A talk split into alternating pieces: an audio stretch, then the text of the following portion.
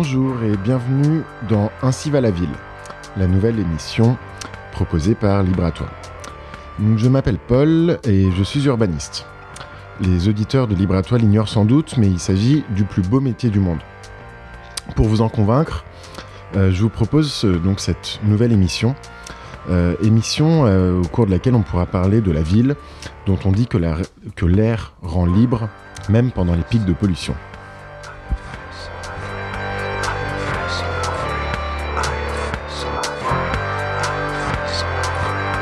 Les mouvements et les théories politiques dont elle est le support. L'idée est donc de partager des points de vue sur la ville, sur la manière dont elle est ressentie, produite et utilisée, soit pour reprendre euh, les mots de Henri Lefebvre, sur la manière dont la ville est vécue, perçue et conçue par ses acteurs, euh, qui représentent, je vous le rappelle, plus de la moitié de l'humanité. Alors plus de la moitié de l'humanité euh, qui habite désormais en ville, ça nous laisse donc pas mal de sujets à explorer. Et donc pour servir de, tremplin, de pilote, pour servir, pour poser les bases de cette émission, j'ai le plaisir d'accueillir aujourd'hui Fanny Taillandier, euh, qui euh, va euh, venir, qui va nous parler aujourd'hui d'un livre qu'elle vient de sortir au PUF, intitulé Les États et empires du lotissement grand siècle. Alors Fanny Taillandier, bonjour. Bonjour. Merci de venir présenter ton livre sur, sur Libre à toi. Euh, donc je vais commencer par essayer de, euh, voilà, de moi-même de présenter ton livre et euh, ensuite on pourra, on pourra en parler un peu. donc c'est un livre assez, bah, assez étonnant dans la mesure où donc il traite du c'est un livre à la fois une sorte d'essai, à la fois urbanistique et littéraire sur donc le qui essaye de faire une sorte d'archéologie euh, d'un lotissement, euh, d'un lotissement pavillonnaire, le, lotissement Grand Siècle. Et euh, donc très rapidement, il s'agit d'un livre structuré en, plusieurs parties, dont la première, intitulée Décombre, présente un, au début un groupe de nomades donc qui arrivent à proximité d'un lotissement, d'un lotissement en ruine, dont on comprend donc que ce lotissement est en, est en ruine et dans, dans, un futur un peu indéterminé, mais assez, assez proche de nous. Et donc, euh, et donc euh, le, livre commence par décrire ce monde pavillonnaire euh, d'une façon très froide, j'ai trouvé, presque, presque méprisante, complètement externe comme ça. Et en même temps, tu utilises un ton assez ironique pour, enfin l'auteur, le narrateur utilise un ton assez ironique pour, pour, pour décrire ce, ce, monde pavillonnaire. Et donc on ne sait pas trop quoi penser de ce, de ce ton au premier abord. Donc ça, ça, parle voilà de, de l'idéologie pavillonnaire, de qu'est-ce qu'il y a derrière, euh, qu'est-ce qu'on pourrait mettre derrière ces, euh, derrière, derrière ces pavillons. Et, euh, et d'un autre côté, quelques, quelques, même si quelques indices nous laissent, nous laissent penser le contraire, on commence à se poser la question au début du livre est-ce que, est que Fanny Taillandier, jeune parisienne branchée, est-ce qu'elle mépriserait pas les, les tranquilles habitants des, des zones pavillonnaires? Euh, et, du coup, la première partie euh, se termine sur, euh, par contre, une constatation pendant que je me posais la question en, lisant le livre. cette constatation qui dit, je cite, Il fallait donc que cela répondît à un désir. Et donc là, coup de théâtre, dans, le livre, coup de théâtre, vu que tout à coup, alors que toute la cette première partie du livre euh, décrivait de, manière euh, assez froide, assez, bah, critique euh, ces, zones pavillonnaires. D'un coup, la, question est retournée et les, narrateurs, donc ces, fameux nomades qui, errent dans, ce monde post-grand fracas, et qui tombent sur, ces traces de, pavillons, se, se posent la question et tentent de comprendre et il tente de comprendre bah, finalement qui habitait les pavillons. Donc c'est euh, la partie fondation du livre. Et donc euh, à un moment, euh, les, narrateurs écrivent, donc le lotissement ne méritait pas aux yeux de l'intelligentsia que le silence ou le... Excusez-moi. Je reprends, le lotissement ne méritait aux yeux de l'intelligentsia que le silence ou le mépris. Personne n'a sincèrement essayé de comprendre ces 20 millions-là, personne ne s'est intéressé à leurs espoirs, leurs aspirations, leur existence en somme.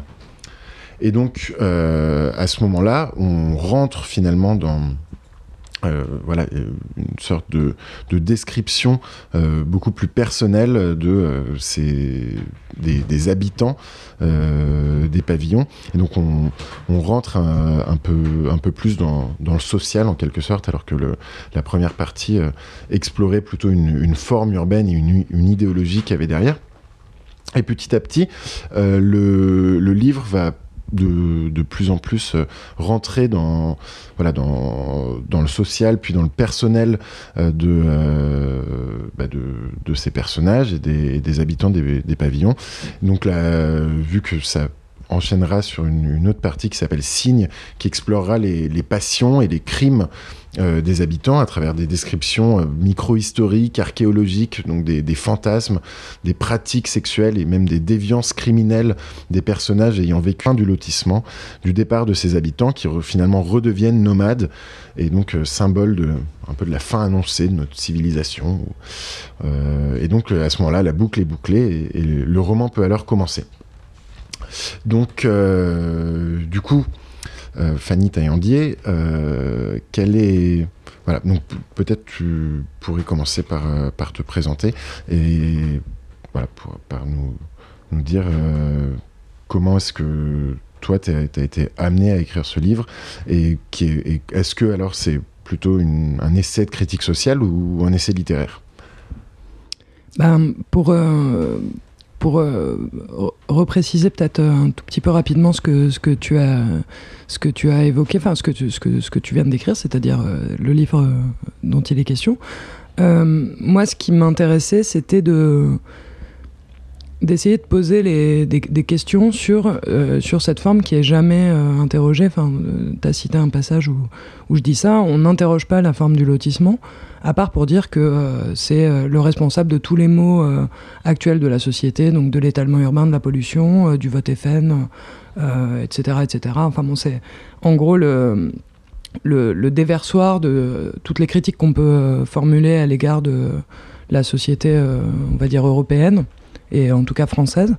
Et, et je trouvais que c'était que c'était intrigant justement pour ça, parce que c'est à la fois une un paysage qui est extrêmement fréquent, qu'on rencontre dès que dès qu'on se dès qu'on sort d'un centre-ville ou dès qu'on arrive vers une ville, enfin qui, qui prend une grande place dans le paysage euh, français, que moi je que plein de raisons et qui m'a toujours un petit peu fasciné assez creuse, quoi, parce que, parce que ça ne peut évoluer vers rien, le lotissement. Euh, alors, euh, les, les, gens qui pratiquent le plus beau métier du monde de, l'urbanisme ont tendance à dire que c'est très compliqué d'en faire autre chose, que ça bouffe des terres agricoles, mais que ça remplace pas par quelque chose de productif, que ça consomme en gros sans jamais faire autre chose.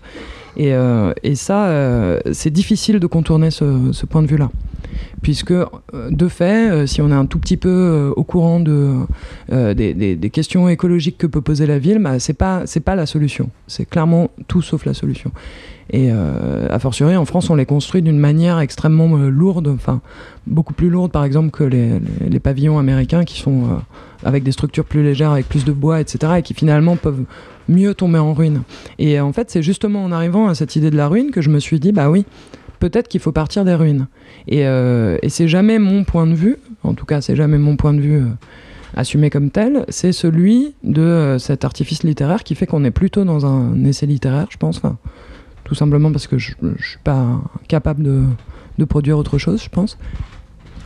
Qui est de, de dire, oui, bah alors partons de ce qui serait l'exact opposé du, du lotissement, et qui serait des gens nomades qui savent pas ce que c'est qu'avoir une maison dans le mouvement et qui ne peuvent pas comprendre a priori euh, ce qui peut pousser des êtres humains à décider de non seulement habiter un endroit, mais que ça soit cet endroit-là. Et donc partir de ce regard étranger le plus loin possible euh, du lieu. Euh, et, c'est comme ça que j'ai pu trouver quelque chose à en dire, parce que du coup, je, pouvais m'autoriser toutes les libertés. Ils sont pas, ils sont pas en train de réfléchir aux problématiques qui nous nous agitent. On est après le grand fracas, donc on ne sait pas bien ce qui s'est passé, mais en tout cas, ça a quand même assez mal tourné pour notre civilisation. il n'en reste rien. Le, continent est à l'état de steppe, et donc il y a des gens qui, qui errent, des hordes qui pourchassent d'autres hordes, etc. Et eux tombent là-dessus et se disent, bon, qu'est-ce que c'est que ça et qu'est-ce que ça veut dire quoi. Et, et du coup, c'est grâce à cet artifice littéraire-là que je pouvais essayer de poser les questions du sens que ça a. Et, qui a un sens peut-être politique, qui a aussi un sens individuel et qui a un sens euh, philosophique aussi, je crois. Mais alors, ce, ce sens, euh, donc, qui est finalement donc, le, le, sens de vouloir habiter dans, dans un pavillon, c'est ça, moi, qui m'a beaucoup intéressé. Euh, c'est le, le, fait que finalement, tu arrives à très vite reposer la question de la légitimité euh, d'habiter dans un pavillon et donc à, remettre en cause euh, cette espèce de, bien-pensance comme quoi les, les, habitants du monde pavillonnaire seraient des criminels pour la bonne raison qu'ils qui, habitent et, consomment et ont une bagnole, etc. Quand bien même euh, leur... Enfin voilà, il y a des, des, recherches, des théories, enfin c'est pas des théories, c'est des des preuves urbanistiques et écologiques qui montrent que l'impact écologique des pavillonnaires est, finalement euh, pas si élevé euh, que ça par rapport aux, urbains euh, des centres-villes. C'est ce que des, chercheurs français ont appelé l'effet barbecue. Et donc toi justement, et donc l'effet barbecue pour les auditeurs, je précise que donc il s'agit de prendre en compte non, non pas uniquement les déplacements domicile-travail pour euh, comprendre qui, euh, pour comprendre les émissions de, de carbone euh, des, des, habitants des pavillons par rapport aux, habitants des centres-villes, mais aussi prendre en compte les déplacements de loisirs. Et donc, si tu mets les déplacements de loisirs donc pendant le week-end et pendant les vacances dans le bilan carbone des, des habitants, bah, tu te rends compte que les, habitants des centres-villes qui partent beaucoup plus en week-end et qui partent beaucoup plus en vacances très loin, finalement ont un bilan carbone globalement comparable à celui euh, des gens qui prennent leur voiture tous les jours pour aller travailler, mais qui, le week-end, restent plutôt euh, dans leur pavillon avec leur jardin à faire un barbecue bien tranquillement avec leurs voisins. Et donc, c'est ce que ces chercheurs ont appelé l'effet barbecue. Et donc moi c'est ça que, j'ai trouvé très intéressant, c'est finalement que c'est euh, que les, personnages de, ton livre arrivent très vite à euh, comprendre que euh, et, à, se dire que finalement ces, habitants des pavillons aspiraient finalement à la tranquillité et euh, pouvaient éventuellement, je trouve que c'est une des questions, euh, être vus comme aussi des gens qui se retiraient du monde et qui, et qui donc ils se retiraient des, des injonctions de, notre, de notre monde et notamment des injonctions qui, qui nous sont qui sont faites aux urbains des centres-villes, au progrès, à la productivité, etc. En disant finalement, voilà, le, pavillon, c'est la fin de l'histoire euh, et, euh, on n'a plus besoin de progresser une fois qu'on habite un pavillon. Bah, en fait, c'est assez paradoxal parce qu'il me semble que hum, le, fait de vouloir acheter une maison neuve, euh, éventuellement qu'on fait construire sur plan, ça renvoie à quelque chose qui est très lointainement enraciné têtes, dans nos têtes.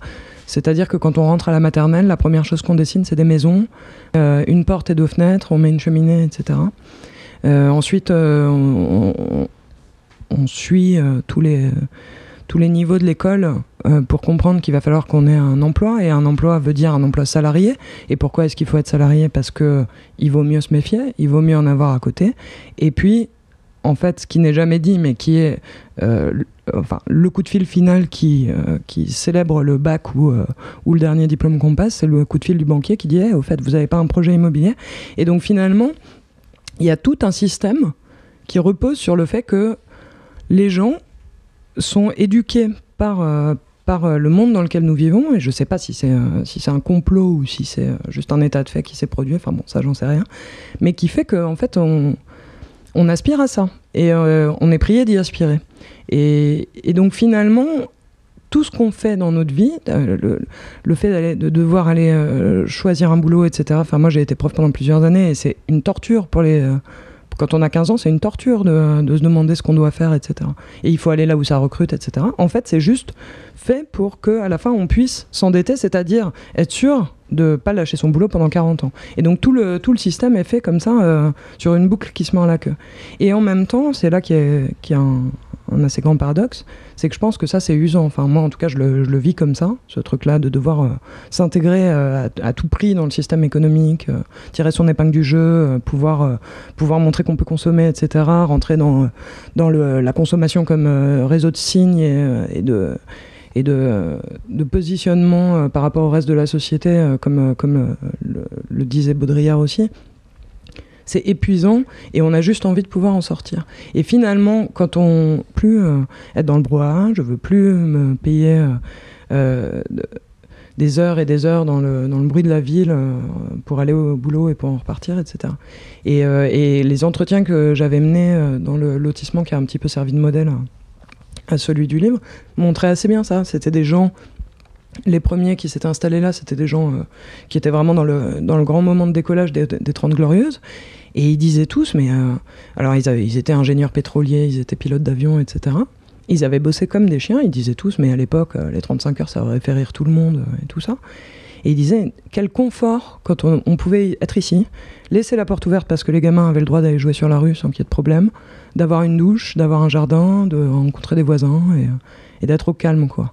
Et effectivement, tout repose, enfin, beaucoup repose sur ce paradoxe-là, quoi. Alors, à un moment dans le livre, un des, personnages du lotissement euh, déclare euh, Nous ne voulions pas être libres, nous voulions être heureux. Et alors, d'où vient cette phrase? Est-ce que c'est ce que tu viens de dire finalement? Et est-ce que. Qu alors, on voit bien qu'en en quittant, euh, enfin, en s'installant dans un lotissement, on gagne en tranquillité.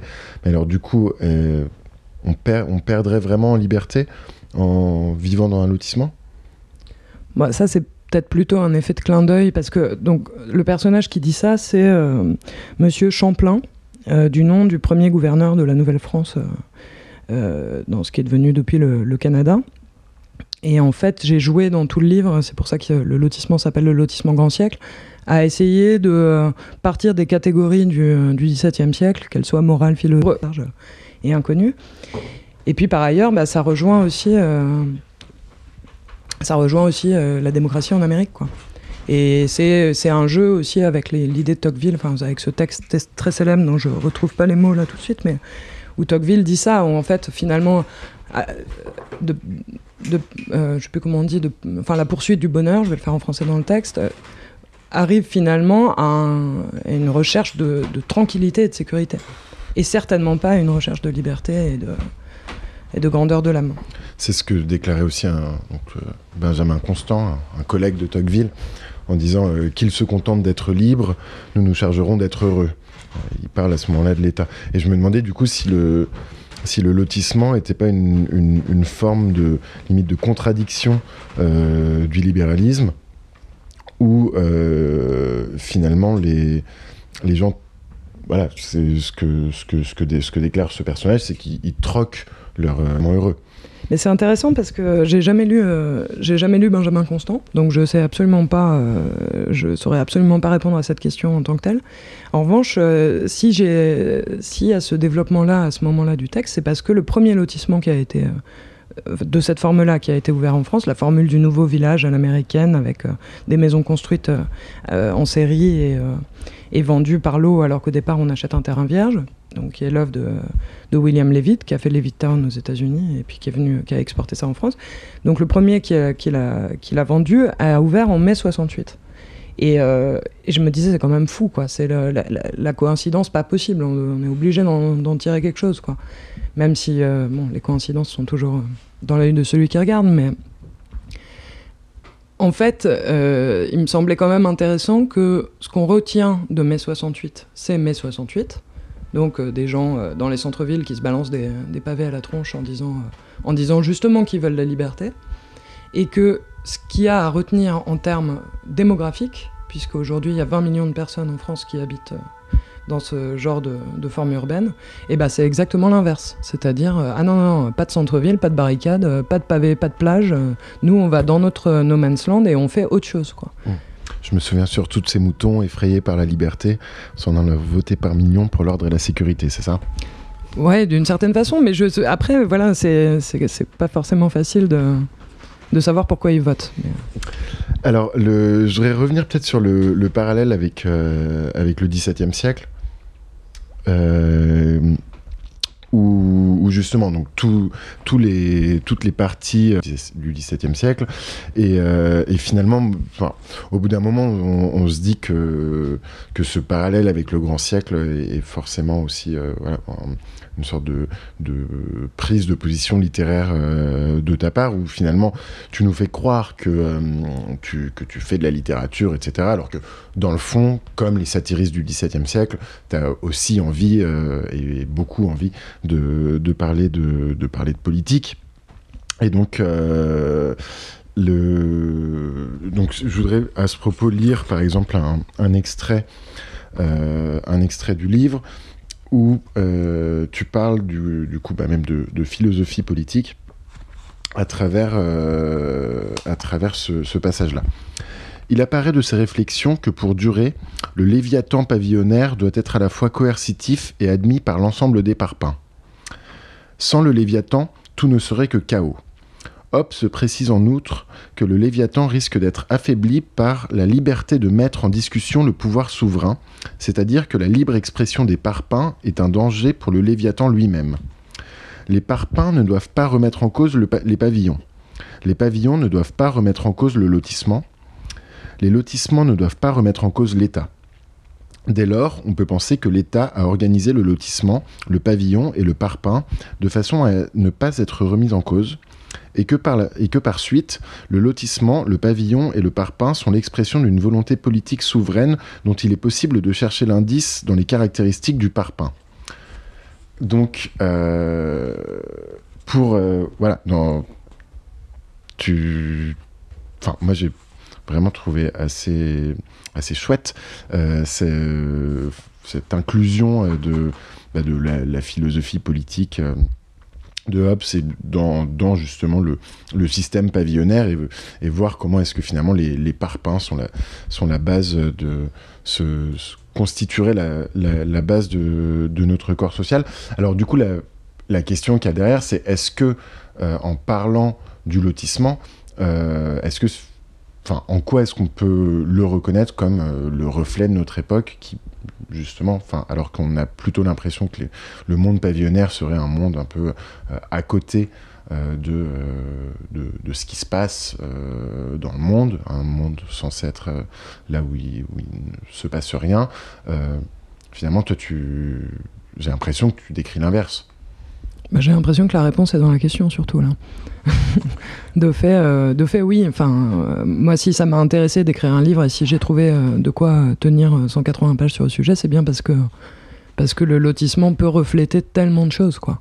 Il peut refléter la, la vision monofamiliale de la société, où, où c'est un papa une maman et les cochons seront bien gardés. Et il peut refléter la vision du travail, il peut refléter la vision de de, bah, du système politique où en fait, euh, enfin, euh, c'est presque d'actualité de parler de ça, mais euh, on est dans un dans un système qui est tellement représentatif qu'on est appelé aux urnes une fois tous les cinq ans, c'est-à-dire euh, si on regarde les fréquences des choses, je pense qu'on doit faire euh, euh, les courses à l'hypermarché une fois par semaine, le plein dans la voiture une fois toutes les deux semaines, donc deux fois par mois.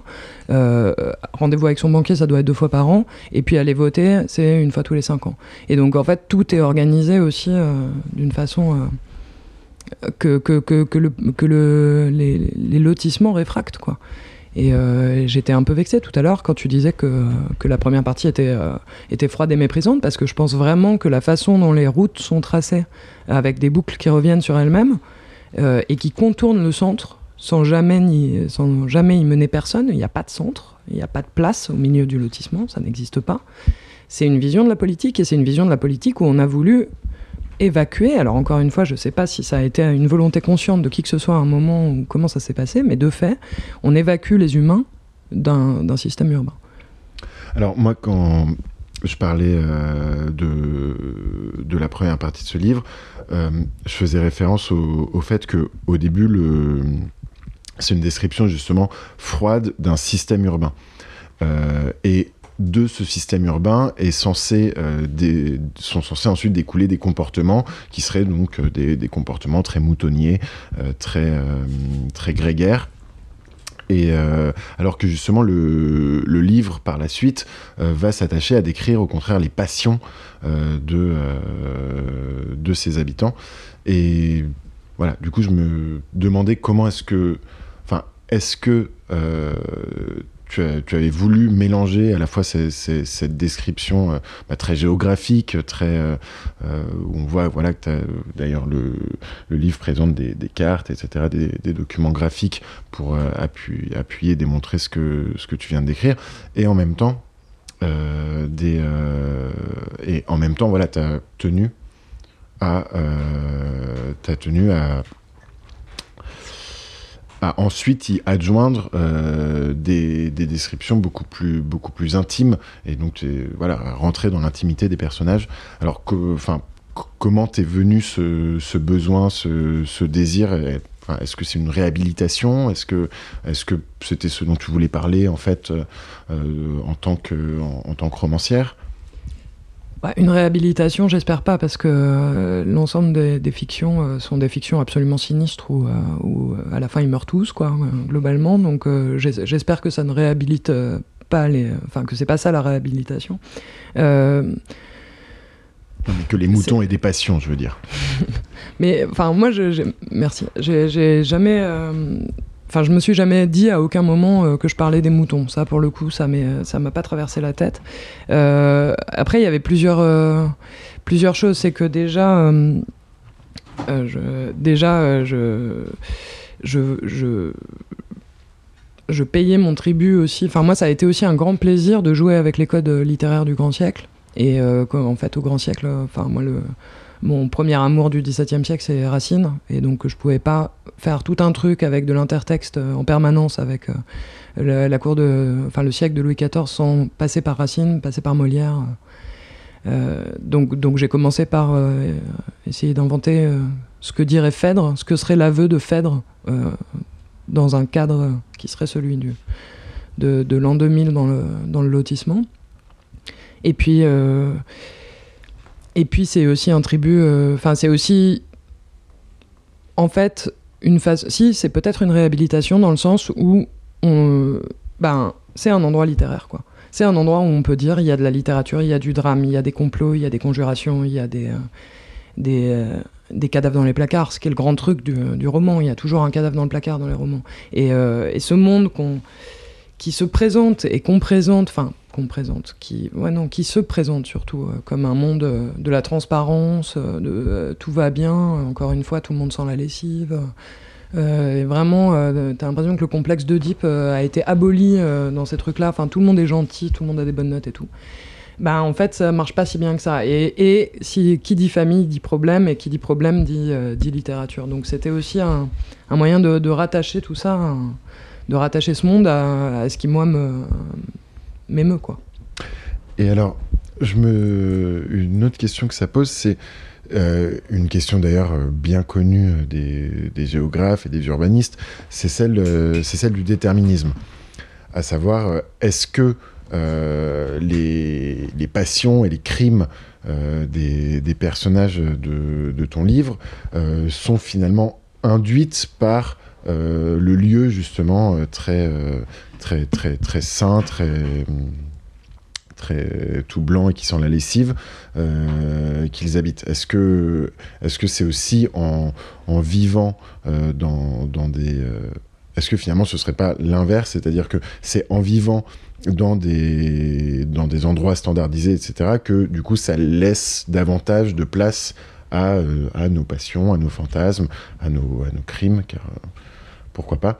Euh, et du coup, voilà, est-ce que, est que l'endroit où on vit détermine, euh, nos, détermine nos passions?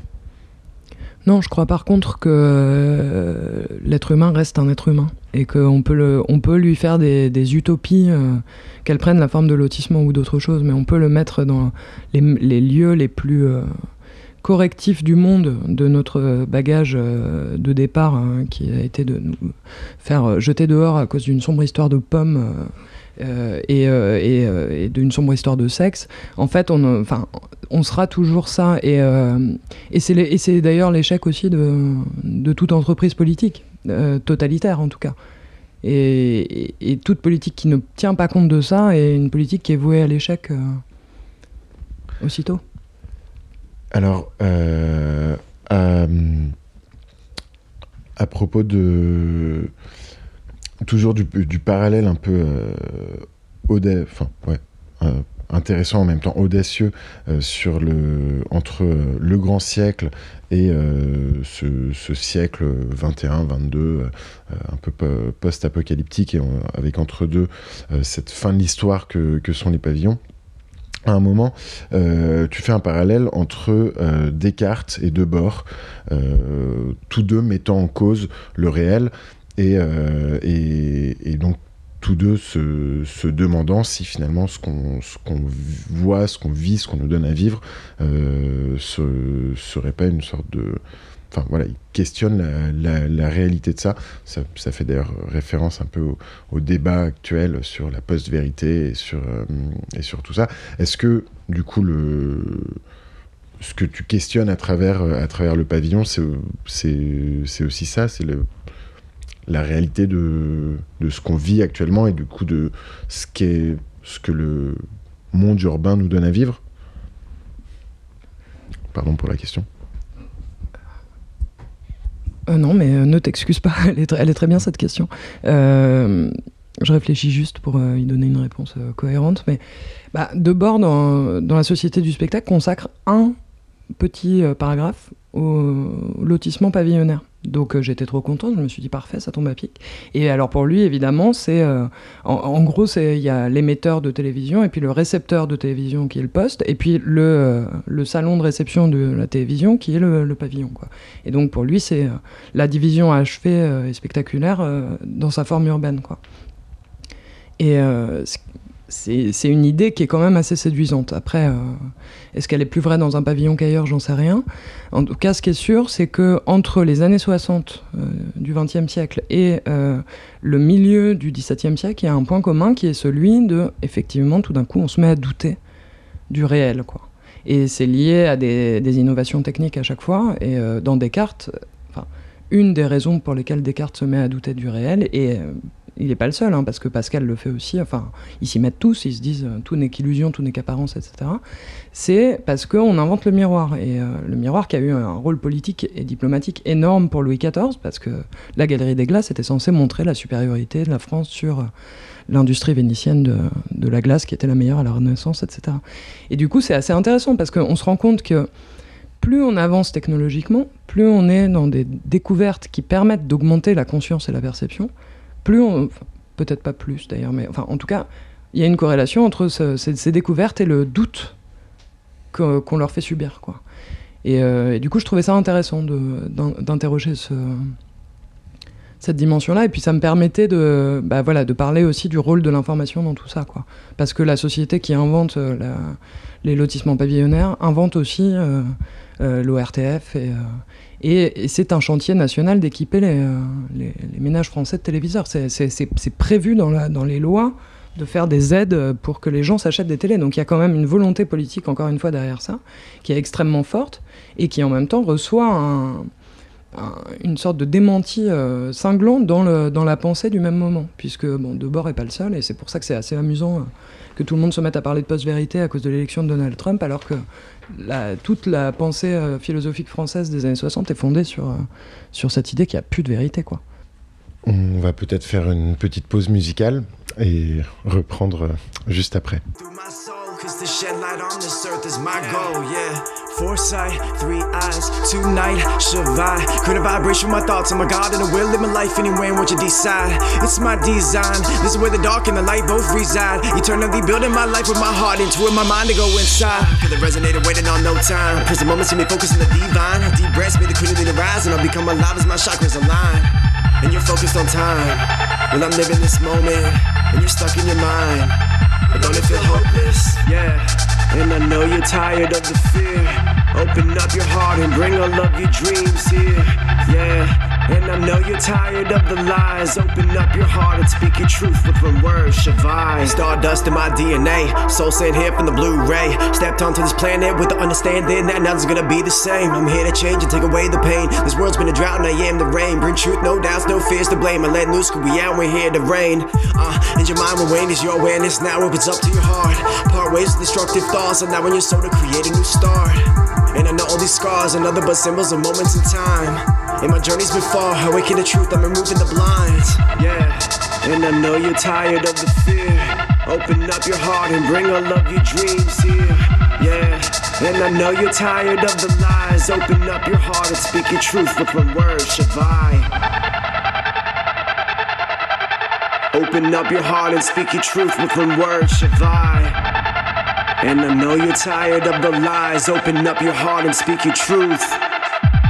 One step at a time, and I will find that I'm reaching divine levels of being because I've been seeing devils who have tried, and angels who have lost their wings and fallen from the skies, caving and suppressing their truth just to live this world's lies. I am the observer, and this is duality. Life can give you hurdles, or maybe that's just how it seems when you see it from both sides, and you know why you're being pulled to try. Be aware that the moment is there just to change the dark to light and bring the day to night. Yeah.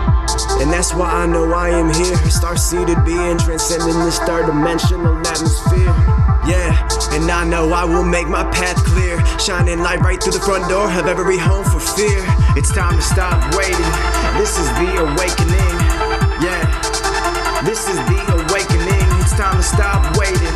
This is the awakening. Yeah, this is our awakening. This is our awakening. Yeah.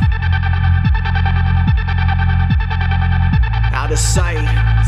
I'm in 5D. Turn the dark to the light when thoughts become reality. Take flight. Lose the gravity, it's yourself you fight when you place limits on your beliefs. Transforming these energies, I tend to see that it's meant to be. My light shining on this darkness, bringing endings to this planet's duality. In the depths of my soul, I know I will reap everything I've sown. With the death of my human ego, I'm watching my whole spirit grow. It's breaking out and it's breaking free, taking me to a new understanding. When I'm landed in the runway branded identity, so free you should be. Let me show you what you could see. Let me show you what we could be. Open your eyes, all three. Quiet mind, let's dream. 11 11, the time is right now in this moment. This moment, right here in this moment. 11 11, the time is right now in this moment. This moment, right here in this moment. Yeah. And I know you're tired of the fear. Open up your heart and bring all of your dreams here. Yeah. And I know you're tired of the lies. Open up your heart and speak your truth with one word, Shavai. Open up your heart and speak your truth with one word, Shavai. Yeah. Open up your heart and speak your truth. 11 11. The time is right now in this moment. This moment, right here in this moment. 11 11. The time is right now in this moment. This moment, right here in this moment. Discover and become yourself. Discover and become yourself. You're not here to be someone else. Discover and become yourself. Discover and become yourself. You're not here to be someone else. Yeah. Divisions. Shavai. Après ce petit intermède musical, nous allons donc euh, continuer à parler de ton livre, euh, Fanny Taillandier, qui, je le rappelle, est donc euh, sorti en octobre dernier, qui s'appelle donc Les États et empires du lotissement grand siècle, qui a tout de même été nominé au prix Vepler, a reçu le prix Virilio, ainsi que le prix de la Société des gens de lettres que nous en profitons pour remercier par la, par la même occasion. Merci. Euh, donc c'est un livre qui est sorti au PUF dans la collection Essai. Alors je voulais au passage euh, te demander ce qui pousse euh, une jeune romancière d'un coup, lors de son deuxième livre, à, écrire un essai. Pourquoi, pourquoi d'un coup changer, changer de forme qui est pourquoi cet essai Ça, je pense que c'est la question la plus dure qu'on m'ait jamais posée. Mais euh, je vais essayer de trouver une réponse. Euh. En fait, je pense que euh, la vérité, enfin, en fait, c'est pas une question très dure, c'est juste que la réponse est, un aveu de, faiblesse aussi. C'est que c'est hyper dur d'écrire un roman, mais vraiment hyper dur. Et du coup, c'était Enfin, quand, j'ai commencé à écrire ce livre-là, j'avais euh, commencé un deuxième roman et en fait, je, je, sais pas, ça me crevait quoi. tenir des personnages, en fait, c'est vraiment un truc, on a envie de dire ce qu'on a envie de dire et pas du tout de se retrouver coincé dans des, dans des personnages avec leur vie qui, certes, euh, a été choisie par l'auteur et, euh, et donc censée être intéressante, etc. Mais qui doivent être cohérents, avoir une intrigue, avoir un rythme, etc. En fait, j'étais en train d'écrire ça et je, me, suis amusé comme une folle à écrire euh, les, euh, les, ébauches de ce qu'allaient devenir euh, les États et empires du lotissement grand siècle. Et du coup, je me suis dit, bah, puisque ça m'amuse, je continue. Quoi. Mais c'était peut-être une façon de, de me reposer de, de toutes, les, toutes les codifications qui sont dans le genre romanesque et que la forme de l'essai n'a pas. Et en fait, on, on, peut faire un essai comme on veut. Quoi. Alors, malgré le fait que tu te réfugies derrière cet essai comme étant une solution de facilité. Il s'agit d'un livre extrêmement, extrêmement documenté. Et, euh, donc pourquoi avoir choisi ce, sujet de la ville euh, comme, euh, comme support de cet essai? C'est marrant d'ailleurs parce que souvent on, on se dit que les, romans qui parlent de la ville euh, prennent en fait la ville comme prétexte.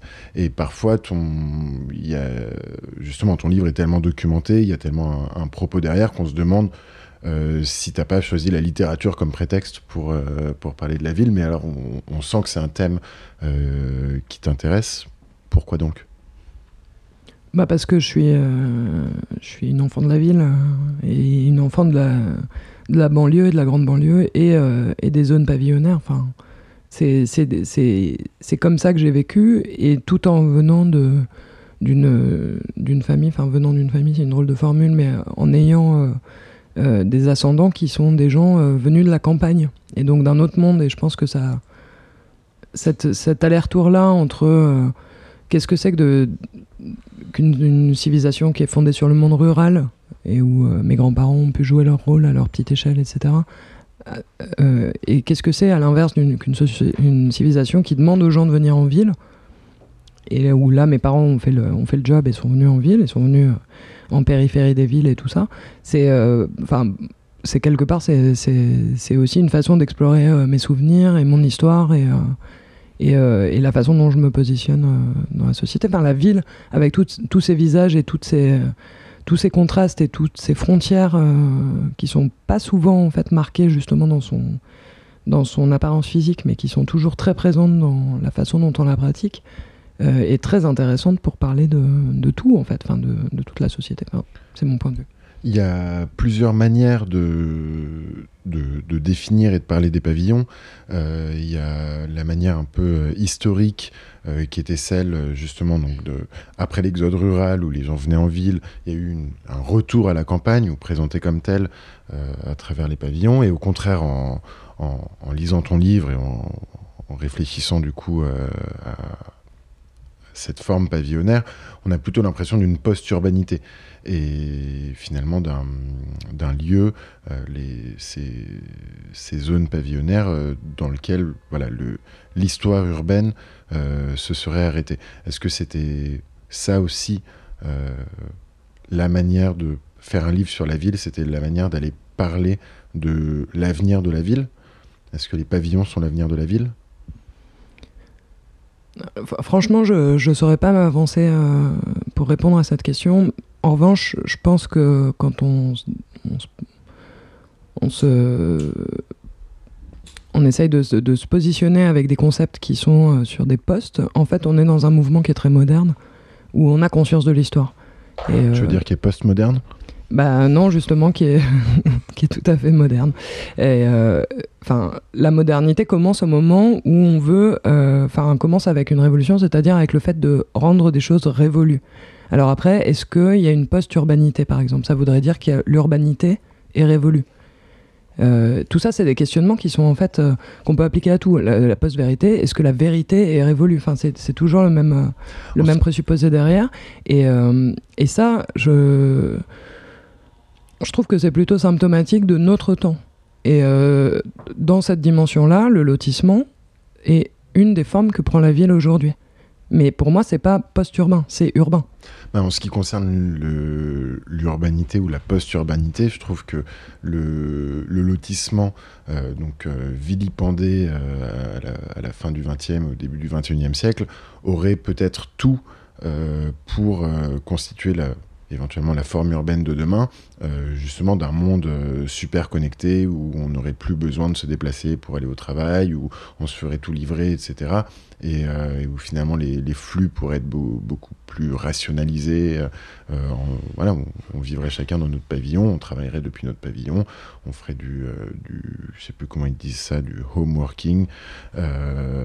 Et, en fait, peut-être que ce serait la une, manière assez, assez propre, assez écolo euh, d'habiter la ville. Donc je trouve que la, question se pose réellement. Et du coup, dans ton, dans ton livre, euh, tout commence et tout termine euh, avec ce, grand fracas. et donc ce, grand fracas donc, qui, produit ces, ces, hordes, ces, nomades, qui donc sont les, sont, sont les narrateurs du livre. Mais alors, pourquoi emmener ces nomades dans ces zones pavillonnaires euh, Est-ce que. Voilà, enfin, moi, c'était un peu la, la, question que j'avais. Est-ce qu'à un moment, on a l'impression que l'auteur et, le narrateur euh, limite se, confondent et que le grand fracas, en fait, il est, il est derrière nous euh, Et voilà, est-ce qu'il y avait une raison spécifique à vouloir parler des pavillons comme justement le, dernier lieu qui restera après un, éventuel euh, grand fracas bah, Ce qui est sûr, c'est que c'est très solide. Donc, euh, a priori, ça, durera assez longtemps et il y en a beaucoup en plus. Donc, euh, donc on, peut, on peut présumer que si grand fracas il y a et, et si derrière il y a une autre civilisation qui connaîtrait pas la nôtre qui arrive, ils trouveront des lotissements. Ça, ça c'est le, le, le, petit, euh, euh, cadeau euh, science-fiction du, du, bouquin. Après, ce grand fracas n'est pas causé par les lotissements. Enfin, c'est si, si, bon, le grand fracas, c'est le visage que j'ai donné à toutes les promesses qu'on a d'apocalypse en permanence. Donc, quand c'est pas la montée des eaux, c'est le crack général des bourses. Quand c'est pas ça, c'est les gaz à effet de serre, etc. Enfin bon, de toute façon, on a toujours une bonne raison d'arriver à l'apocalypse. Mais euh, après tout, euh, après tout, pourquoi, euh, pourquoi ne pas imaginer que c'est ça qu'on laisse? Parce que finalement, c'est ça qu'on laisse. C'est ça. Donc. Alors, est-ce qu'il y a une suite au pavillon? Est-ce que après ce grand fracas ou après euh, cette exploration, euh, cette exploration du monde pavillonnaire, c'est la horde que tu décris euh, va continuer son chemin, va aller voir d'autres endroits ou découvrir d'autres d'autres archéologies? Bah eux, ils suivent le soleil, donc ils vont vers l'ouest. Je sais pas s'ils sauront se faire des bateaux, mais voilà, sinon ils iront à la plage, quoi. Donc du coup, ton, ton prochain livre euh, se passera aux, États-Unis? Euh, Ouais, ou peut-être à l'île de Ré, mais euh, c'est pas, pas encore fixé. Bon, ça dépendra de la qualité du bateau alors. Merci beaucoup, Fanny Taillandier. Merci, Fanny. Merci, Paul. Et merci, Libre à toi. à bientôt. aux auditeurs de Libre à toi pour une prochaine émission d'Ainsi va la ville.